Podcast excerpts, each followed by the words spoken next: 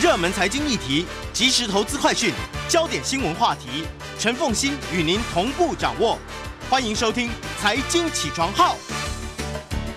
Hello，各位听众大家早，欢迎大家来到九八新闻台《财经起床号》节目现场，我是陈凤欣。一周国际经济趋势，在我们线上的是我们的老朋友丁学文。Hello，学文早。凤馨，各位听众，大家早安。那么，我们先从也非常欢迎 YouTube 的朋友们一起来收看直播。我们先先从《经济学人》的这一期的关键字开始来说起。对啊、呃，这个礼拜啊，《The World This Week》呢，关键字比较少一点啊。政治板块跟商业板块总共二十四个关键字啊。我们今天挑了十一个关键字，有两个呢是跟政治有关，有九个跟商业有关。我们先看第一个关键字呢，是 Shanghai 上海市啊。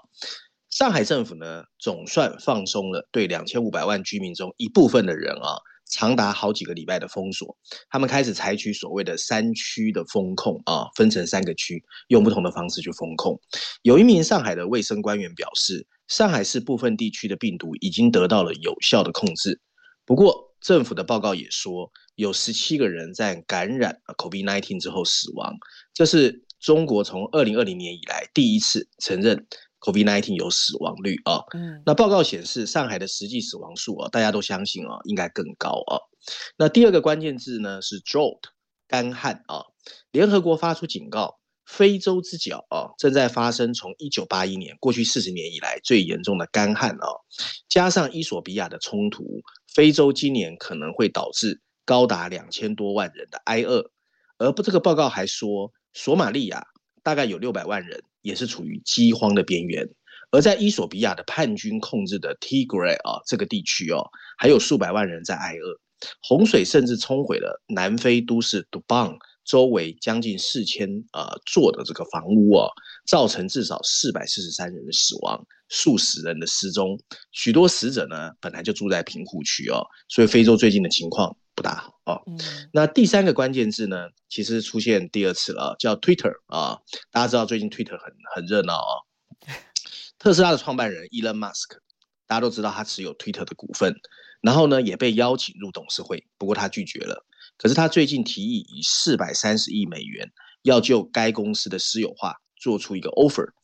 Twitter 呢，马上采取了毒丸计划哦。所谓的毒丸计划呢，就是采取对老股东的折让增资，不让任何人的累积股份超过百分之十五。而 Elon Musk 现在持有百分之九点二啊，所以是针对他而来的。许多人都想知道，这一切是不是只是 Elon Musk 的恶作剧？他在言论自由上面啊，跟 Twitter 有分歧。现在他正试图让其他的人加入他的阵营，来对 Twitter 进行私有化。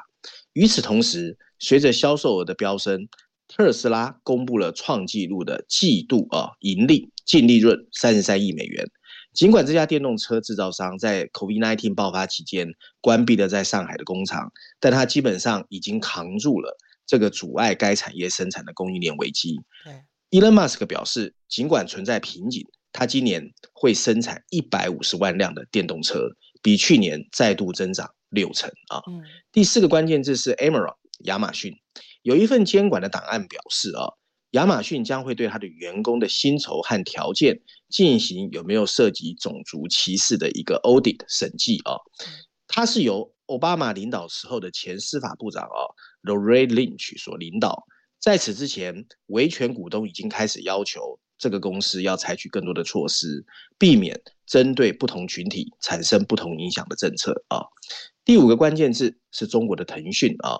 随着中国监管机构对科技行业的打击，腾讯决定在它的平台上屏蔽所有没有经过政府同意的外国的视频游戏，譬如说《侠盗猎车手》啊，这是很有名的一个 video game 啊。那中国的监管机构已经提醒所有的游戏供应商，他们会更严格的禁止所有中国不同意的直播内容啊，就是越管越严了。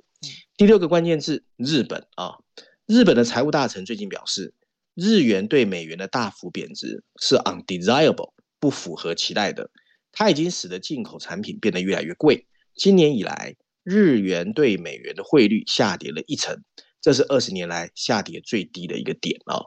日本和其他已开发国家的货币政策越来越大，呃，距离越来越相反啊，这给日元造成进一步的压力。尽管美国联准会和其他央行都在提高利率，可是日本央行现在还在尽量的保持低利率，而且还继继续在购买无限量的政府公债啊。第七个关键字：World Economy，世界经济。按照国际货币基金组织 IMF 的报告哦，乌克兰战争会导致全球经济增长放慢。IMF 预计今年的全球 GDP 增长率是百分之三点六，比它一月份公布的这个数字低了一个百分点。欧元区的 GDP 增长率从原来的百分之三点九下调到百分之二点八，原因是严重依赖已经被禁运的俄罗斯石油。欧盟哈，还有现在面临的供应链中断。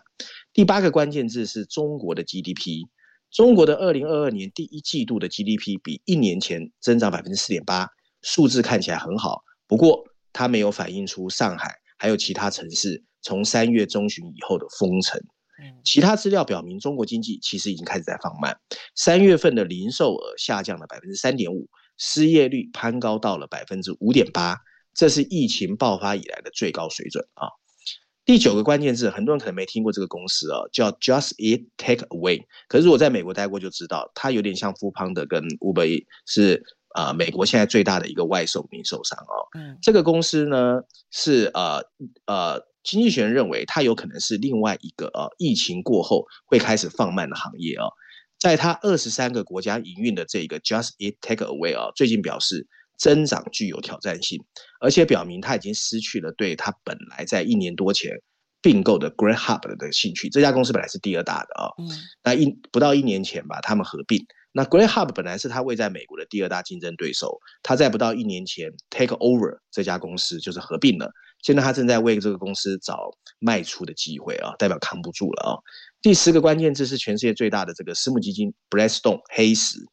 对黑石来说，过去一个礼拜他非常忙碌。这家投资公司跟意大利的啊 Benetton Family 联手啊，一家家族企业，那出价五百八十亿欧元，要把一家公司叫 Atlantia 私有化。Atlantia 呢，营运着罗马的两个主要机场和法国的三个机场，以及九千四百公里的收费的公路。Benetton 家族已经拥有这个公司三分之一的股份。黑石同意一百二十八亿美元的价格收购。另外一个全美学生公寓啊，叫 American Campus Communities 啊，所以合并收购越来越大哦。第十一个关键字呢，叫做金融工具。四月十四号啊，拥有著名的高端钢琴品牌斯坦威，向美国证交所 SEC 递交了 S one 股的招股说明书啊，他计划登陆 NYSE 纽约证交所，股票代码是 STWY 啊。那这家公司很有意思啊。这家公司有一百六十九年的历史啊，尤其在中国，中国大概有四千万的的钢琴家，美国只有六百万啊。那这个收购的是一个呃避险基金的这个很有名的金融大鳄，叫 John Paulson 啊。他在二零零七年做空美国房地产一炮而红啊。那他会用百分之百的股权呢去上市。这家公他是二零一三年用百分之百完全控股这家公司，可是呢，他在过去几年非常非常赚钱啊，所以这是一个非常有趣的一个例子。好这大概就今天我要跟大家分享。斯坦威钢琴要上市，好，我这个还觉得蛮有意思。嗯、不过刚刚提到的几家公司的这个发展哦，比如说，当然包括了这一个腾嗯 Twitter 这个事情是大家非常的红的一件事情。不过腾讯它所反映出来的大陆对于网络上面的监管越来越严格，还有那个 Just Air Takeaway 啊、哦、的可能，就它有点类似像 Netflix 对不对？就是疫情期间爆红的公司。还有像 Zoom 啊这些公司，在疫情过后都很惨，其实都很惨。这个趋势要小心注意。嗯、不过我也很好奇，Blackstone 他如果去投资，听起来这家公司是欧洲很大的公共公共设施的服务公司，对欧洲影响应该很大哎、欸。嗯、我们且观察。对我，我就我觉得这个世界哈，就是本来钱都在追虚拟经济啦，现在开始往实体经济跑，就是你要赚钱的。我看得到的，然后呢，将来呢，其实随着这个利率升高之后，它因为有现金流比较稳定的，嗯、所以整个资本市场的这个方向在转变。好，OK，好，接下来呢，我们就要来进入这一期《经济学人》的 Cover Story，谈美国联准会。对对对对，热的话，我觉得。哎，而且这次经济学人很狠哦，他其实骂的蛮直言不讳的。然后大家如果拿到这一本经济学人哦，它的封面设计也很形象哦。我们看见的其实大家大家辨认的没错，他是百元美钞上面的那个人，叫 Benjamin Franklin 啊。嗯。不过呢，很令人遗憾的是，他用五个用手掌照着脸哦，看起来满脸无奈哦。然后经济学人用两排字告诉我们他要写的内容，大致写的是这一个失败的美国联准会啊，可他骂的不止联准会啊，还包括全球的央行啊。小字写的是。通货膨胀到底是怎么让美国央行的威信扫地的啊？那这一次经济学很用力哦，总共用了十一篇文章，除了绪论第一篇、财经板块第一篇、自由广场专栏之外，在四十二页之后还有八篇的特别报道哦，主要是由他位在伦敦的这个财经编辑叫 Rachena Sean Hoke 带头编辑的。那如果大家有兴趣的话，确实可以去看，因为从方方面面都有用力在骂全世界的央行啊。然后我们来，我把它我把它整合之后啊，跟大家分享啊，大概文章的内容。文章一开始他说，本来啊，全球央行被大家期待是一个有能力通过保持低通货膨胀，还有稳定价格，而且有能力激发人们对经济产生信心的一个独立机构。不过，美国联总会跟全球央行正因为一系列的失策，成为全球经济恶化的众矢之的。好，我们稍微看见啊。好，我们稍微休息一下，等一下回来呢，因为他既是要去批评各国的央行，更重要是我们可能有一个新的货币政策下的未来。欢迎大家回到九八新闻台财经起床号节目现场，我是陈凤欣。一周国际经济趋势，在我们线上是我们的老朋友丁学文，也非常欢迎 YouTube 的朋友们一起来收看直播。好，我们进入《经济学人》要痛骂全球央行的这篇文章里头。对，大家都有看见啊，美国三月份的消费者物价指数竟然比一年前高出了百分之八点五，这是过去四十年以来增长最快的一个季度啊。曾经在华盛顿观察通货膨胀是属于那些坐在央行办公室的官员的专利，不过现在将近五分之一的美国人都表示通货膨胀已经成为他们最关注的重要问题。拜登也从战略储备中决定加大释放石油，遏制油价的飙升。民主党人更是想方设法在找替罪羔羊，包括那些贪婪的企业家或是俄罗斯的普丁。然而，掌握了遏制通货膨胀的工具，却一直没有及时加以利用的，就是美国的 FED。它的结果就是让美国这么一个庞大而富裕的经济体，竟然出现了和一九三零年代一样的经济严重过热。好消息是哦，通货膨胀可能快到顶峰了。不过，距离美国联准会百分之二的目标还有很长的路要走。美国政策制定者的拥护者认为，欧元区和英国的年度物价百分之七点五和百分之七，它的原因当然是因为俄乌战争造成的大宗能源和一和商品价格的飙升。所以，美国并不是唯一通货膨胀升高的。可是，跟欧洲情况不一样，美国的劳动力市场明显过热，薪资水平增加百分之六以上。虽然最近石油、二手车和航运价格的下跌，意味着未来几个月通货膨胀可能会下降。不过，考虑到潜在的价格上涨压力，美国的通货膨胀仍然非常高。但正是拜登在二零二一年的三月通过的那一个一点九兆美元的财政刺激，才让美国走上了这条不归路。他选择为很多轮的纾困刺激之后，正在快速复苏的美国经济再一次的煽风点火。甚至让疫情刺激总额达到 GDP 的百分之二十五，他都不在乎。嗯，这其实是已开发国家债务的最高水准。当美国在犹豫要不要踩下油门时，美国联总会其实当时就应该义无反顾的警告，但他们没有，因为没有。美国联总会和全球央行现在只能竭尽全力的想办法清理这么一个巨大的烂摊子，而更糟糕的是。美国的经济收缩不过是全球经济现在面临的三大风险之一，欧洲的能源危机和中国的苦苦挣扎是另外两个风险。尤其在贫穷和中等收入国家，他们也正为了巨大的主权债务以及资本的可能外流而绞尽脑汁。那另外，在自由广场，经济学人也提出了一个 question mark 质疑哦，就是美国联准会真的这么无能吗？许多经济学家主要原因是因为他们心里其实认同或者放纵更高的通货膨胀率，因为他们认为从长远来看，利率上升可以进一步脱离 QE 的零利率的困境。因为利率低于零，当危机来临的时候，他们觉得他们很难再调降利率来应对。另外，当通货膨胀上升的时候，可以有效降低联邦政府的债务的实际价值，达到纾解央行债务压力的目的。二零二五年，当美国联总会重新审查 FED 的框架的时候，它很可能会把目标提高，百分之二，说实在没有什么意义啊、哦，不需要死抱不放。不过，经济学在特别报道中提出了另外一个论述啊、哦，也蛮有意思的。特别报道认为，美国联准会的施策反映的还有全球央行行长们不知不觉的一个微妙变化。他在八篇特别报道中说，二零零七年到二零零九年的金融危机之后，全球央行的监管职能得到了提升。在疫情期间，他们更是直接干预金融资产市场，大量囤积全球的债务、债券，甚至直接向企业和政府放贷。在疫情前的低通货膨胀的催眠之下，他们成为了万能战士，甚至越权开始解决不平等和气候变化这些结构性的问题。嗯，随着通货膨胀的卷土重来。危险就在于这些新目标阻碍或分散了全球央行控制通货膨胀的核心工作，并让各国央行连他本来最擅长的工作都失去了一贯的敏感性。总体而言，这份特别报道分析了全球央行过度膨胀的背后原因，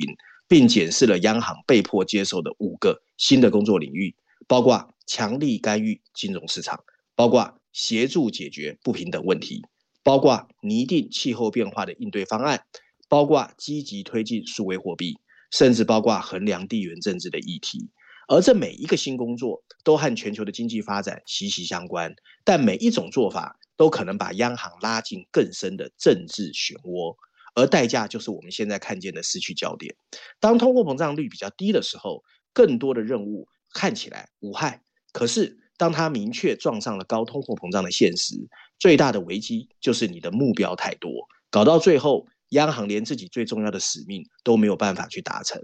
站在市场的角度，对美国联准会发生错误的解释，在市场上分为三类：第一个是认为他们对未来的预测失败；第二个是被这个技术性的框架百分之二的陷阱卡住；第三个是这个大型机构本来就已经有了惰性使然。但在某种程度上，美国联准会已经开始努力在纠正这三个错误，包括他对通货膨胀的现实开始保持警惕，他搁置了束缚自己的通货膨胀框架，而货币政策的势头明显转向鹰派，而且越来越强硬，以至于昔日的鸽派也都变成了鹰派。随着利率的急剧上升，预计 FED 下个月还会继续缩减资产负债表。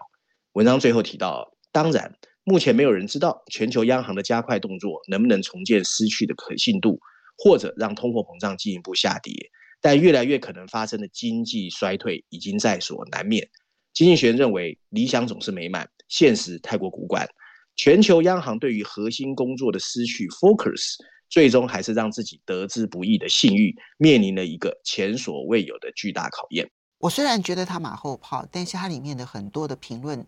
点其实是很到位的，我认为大家值得一听再听。里面当然包括了，当你现在回头去检讨，去年三月拜登的那一点九兆的财政刺激方案，他把整个的纾困呢，其实前面已经好多波了纾困，但是呢，把他的那个整个的纾困呢，变成了 GDP 的百分之二十五总数啊，加起来这样子。现在是全球在收烂摊子的时候，而偏偏加上了。欧洲的能源危机以及中国大陆内部的防疫，现在所面对的压力，所以这三件事情合起来，而再加上各国央行，嗯，我觉得竞选人点到了一件事情，我觉得我们先我们要先想清楚，就是因为各国央行已经失去了它的信信任度，所以现在的通膨的预期漩涡，短期之内那个螺旋。短期之内要消除不容易，他可能必须要过犹不及嘛，他可能必须要先做得很过头，那这个时候我们经济衰退的压力其实是会非常大的，这将会是我们所面对的未来。嗯，嗯好，左右为难，真的。接下来我们再来看到的是《伦敦金融时报》这一篇呢、啊，谈英国的防疫措施，然后他要提醒的是，其实。与病毒共存这一个措，这一个政策不是没有成本的。他现在要跟英国算账，与病毒共存的政策是有成本的。对，我知道台湾最近最最红的新闻应该也是这个吧？啊、哦，因为也是有点乱啊、哦，所以这一篇社论我觉得来的还蛮及时的。它的标题写的就是刚才凤馨说到的，跟病毒共存其实还是有成本的。那他补充标题说的是，英国政府其实应该认识到，病毒同时也会给医疗、商业。还有教育带来更大的负担啊！文章一开始他说，如果说中国的清零政策造成的经济和社会破坏，给我们带来什么教训？那就是你光靠封锁隔离来抗击 COVID-19 已经不可能了。我们必须找到跟病毒共存的方式，而不是逃避病毒。虽然封锁是缓解和抑制 COVID-19 的有效办法，但他们带来的沉重的经济和社会代价。可是，在英国，他们加剧了现有的社会教育的不平等，并对医疗基础设施以及该国的精神还有身体健康、心理健康造成了严重的损害。因为他们会排挤其他疾病的治疗，因此英国政府在二月二十四号啊，决定放弃英格兰的大部分地区封锁隔离的限制。这个决定呢，基本上有依有据。不过，伦敦金融时报认为它过于激进，有一些仍有必要的要求，譬如说你在家里可以点餐被取消了，还有一些实用的非药物干预的措施，譬如说在公共交通和大型室内环境要戴口罩。也被取消了啊，而疫情期间建立的庞大病毒追踪机制也不见了。英国政府对封锁社会成本的诊断，也跟对病毒共存的过度乐观主义密切相关。新冠病毒自由传播的世界，是一个因为疾病会损失更多工作能力的世界。尽管这种疾病对大多数已经接种疫苗的人来说非常轻微，不过你会发现，从量贩店到航空公司。以及学校和医院、企业都在努力应对越来越少的员工，就是越来越多的人缺勤。世界各地的国家都在努力应对医疗设施和财政和物质需求的永久性增长。英国政府基本上对这些问题视而不见，他们终止了免费的核酸检测，也取消了一些监测研究的经费。但是在 NHS，就是国家医疗机构和学校面临压力之前，剥夺政府看到这些事情的能力。并不意味着政府能够在压力出现的时候避免买单。NHS 的联盟负责人 Marshall Taylor 就警告说，病床需求的新增和护理人员短缺，意味着今年复活节和冬天非常糟糕。确实，2020年和2021年的限制性政策不可取。Party 事件造成了社会的疲惫和保守党政权的损害，因为当时啊，Boris Johnson 去开 Party 啊，对。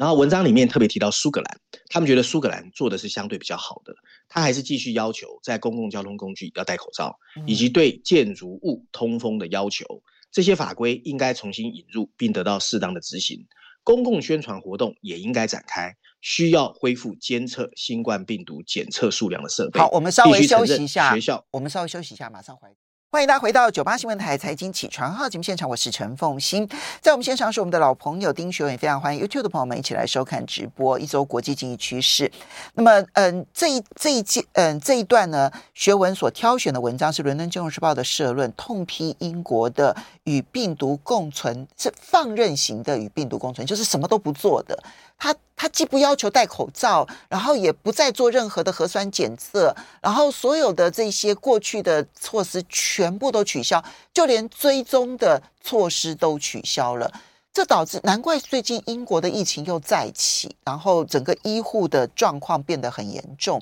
医疗挤压的状况变得很严重。所以《伦敦金融时报》是痛批英国政府这种躺平式的与病毒共存。他最后的建议是。对，他有一些建议啊、哦，他觉得英国政府应该要恢复啊监测新冠病毒检测数量的设备，而且承认学校和医院对处理能力其实是不足的，还要取消对疫情的限制，在很大程度上其实主要是由保守派还有英国财政部，他们希望结束跟 COVID-19 相关的支出跟预算啊，那这不可避免的就会限制英国分权政府的选择，就是权职不分哦，但跟新冠病毒共存还是有代价的。关于怎么满足这一个成本，到底是由个人、家庭还是企业负担，还是由政府全权买单，以及英国的国家医疗服务体系 NHS 这些机构需要根据怎么新的挑战进行改革和重组，都需要一场全英国参与的辩论。但跟全球其他国家一样，英国政府必须接受这一个难以避免的权衡取舍，而不是只会逃避。嗯。没错，好，接下来你再来一有两篇文章，但我们很多时间的话，尽快那个来讨论一下。你挑选了一篇谈股东民族主义这件事情。对啦，这个可能比较少人关心，因为现在通货膨胀跟疫情最严重。不过这一篇文章是在默默告诉我们，股东主义正在兴起。我觉得凤馨也会很有感哦。他用了两篇文章，分别在序论第五篇和商业板块第一篇，主要在说。凤馨，你知道吗？现在有很多股东大会都行礼如仪嘛，那很多基金其实都没有去真正做好他的职守嘛。那这个情况呢，其实在全世界，尤其在西方已经在改变了。文章一开始他说，其实也你要让股东满意哦，非常简单。我们在台湾看到很多的年度的股东大会哦，你只要宣布呢，我很赚钱，我现金流很棒，然后我要分红哦，然后跟一些股东来开会的有礼物哦，大家都很高兴的拍掌哦，拍手哦，而且不会提出任何尖锐的问题。不过近年来，这些股东会已经从行礼如仪的资产负债表报告，变成了围绕公司更广泛目标的一些激烈斗争。过去呢，各个公司的老板对所谓的股权资本主义只有模糊的概念。现在一些投资者开始要求他们要回答从环境保护到种族主义，甚至堕胎的议题，你都要能够说清楚你的公司怎么看啊。此外，还有人会强调公司所宣称的价值观跟你的政治捐款吻不吻合。美国企业的股东现在正面临着创纪录的环境和社会议题的提案。到今年四月十二号，总共有五百七十六项在上市公司的提会中提出来，已经高于去年的四百九十九项。在未来几个礼拜，一个前所未有的提案数目还会在各个上市公司的股东大会上被提出来付诸表决。这反映出投资人对降低气候变化威胁这种企业的风险兴趣越来越大。这其实可以理解，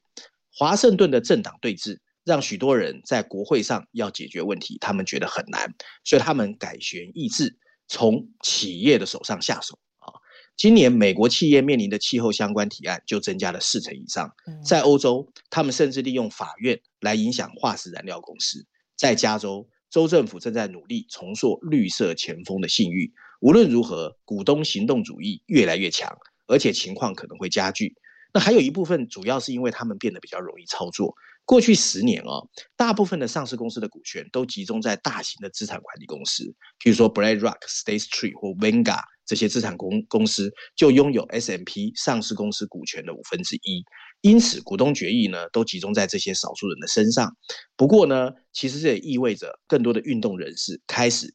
找基金公司去谈判。美国年度的股东大会上的大部分的绿色和社会化提案其实还是失败的。不过，他们正在逐渐获得支持，平均有百分之三十四的选票会支持，高于十年前的十九。保守人士对这个越来越担忧。如果管理者决定他们的工作的追求是一长串的社会目标，而不是提高股东回报，资本主义的效率就会降低。不过，这个阻力越来越大。像美国德州最近有一个新法律。禁止这个州跟任何企业或不投资化石燃料企业的基金签订合作，因为它是石油大州啊。嗯，其他共和党领导的州也在考虑这类的法案，而公共养老资金很难支持社会目标，因为他们必须有 return 去支付养老金。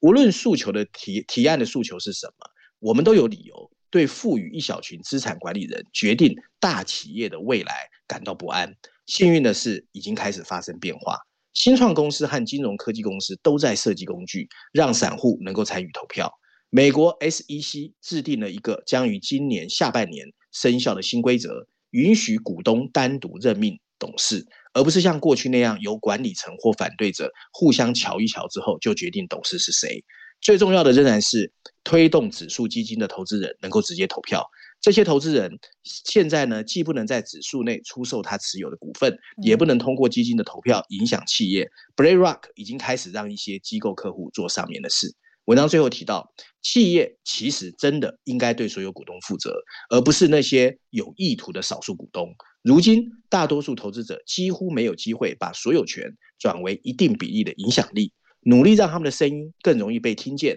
确实是优先事项，而且应该越快越好。嗯。刚刚我们在前面关键字里头提到了亚马逊，他们现在呢建立了一个审计部门，专门来审计他们内部在聘任员工的时候有没有种族歧视。其实它就是股东行动主义下的一个结果，对不对？没错。嗯，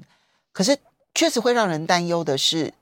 以一边呢，其实是越来越多的。社会工作者其实借由可能去游说基金公司，或者是可能就用部分的资金的投资形成股东之一，然后去对公司施施压。可是另外一方面，如果你的一家企业的任务过于多元的结果，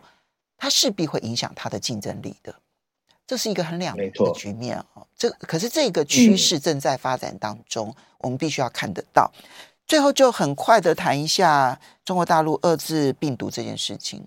对对对，这在财经板块第二篇哦，他下的标题就很好哦，他是说中国政府现在哦又犹豫又急迫，然后主要是在怎么遏制病毒，还有怎么振兴经济两个战线上啊、哦，在自我斗争哦。那不过第一季度它的 GDP 呢看起来还好，百分之四点八，不过零售额已经开始直线下滑。嗯、不过这篇文章很有意思哦，它里面在说，其实经济学看到两个非常矛盾的地方，第一个呢就是疫苗。其实如果不是这一次封城，大家没有发现中国有这么多老人不愿意注射中国的疫苗，哎，所以才有那么多死亡的。嗯、那当然后面封城的事情我们讨论过，我们就不讲了啊。好，那另外第二个呢，就是他在财政政财政政策上啊不大敢推，对啊，就是你到现在为止看到他他不敢大力推，主要原因一部分是担心这个货币流失，好就是资本流失。谢谢学文。